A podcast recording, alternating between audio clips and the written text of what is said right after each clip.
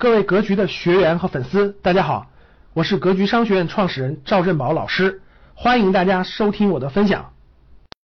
有我们的听众给我们发来信息，说老师，你们节目讲的真的不错啊，我学到了很多关于投资理财的知识，但是呢，我有一个问题和困惑，想咨询一下。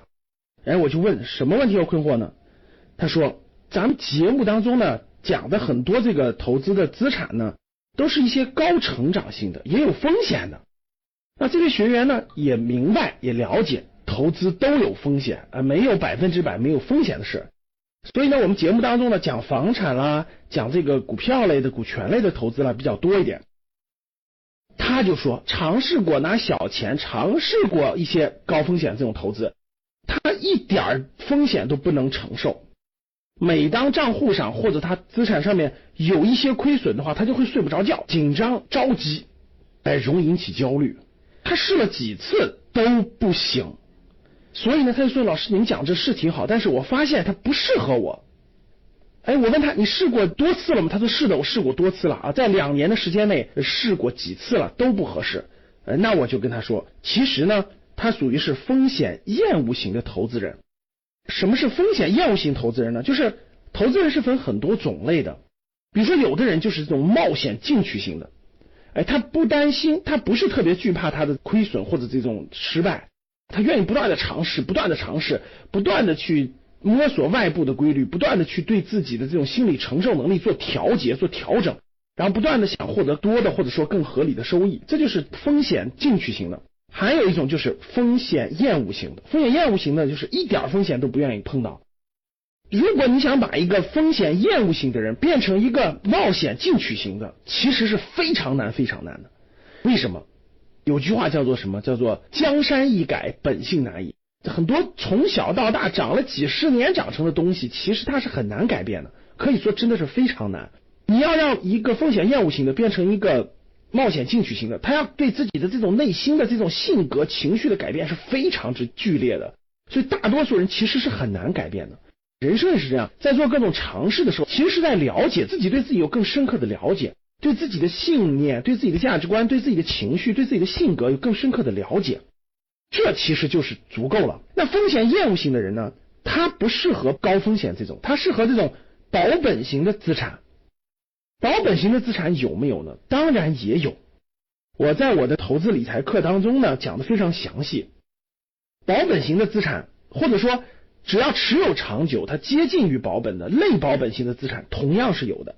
课程当中呢，我会有详细的讲解，包括银行的理财，包括货币基金，包括债券基金、国债这样的啊，其实很多都是保本型的或类保本型的。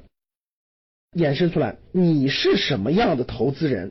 这个是对自己很深刻的一个思考和理解，这个不能指望别人，你不能说是哇，我看到这个人赚钱，投资房子赚钱这么凶，我看到这个人投资股票赚钱这么多，我看到这个人买什么什么可转债等等的也收入这么高，所以你就很眼红，你就觉得我也应该可以。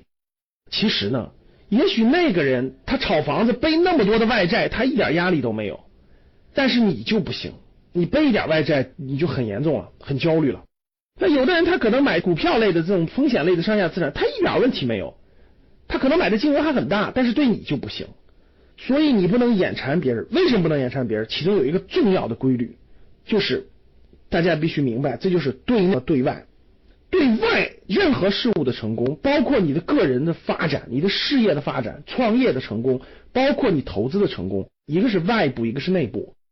外部是什么呢？外部是外部的规律，它运行都是有一定的规律的，比如房地产的规律、股票的规律、上市公司的规律，就是外部事物某个行业的规律、某类人群的规律，它都是有规律的。你只要把握住了外部的规律，就解决了一半问题了。第二个就是对内，对内是对自己的这种信念、价值观、情绪、性格、战略、策略、战术这些东西。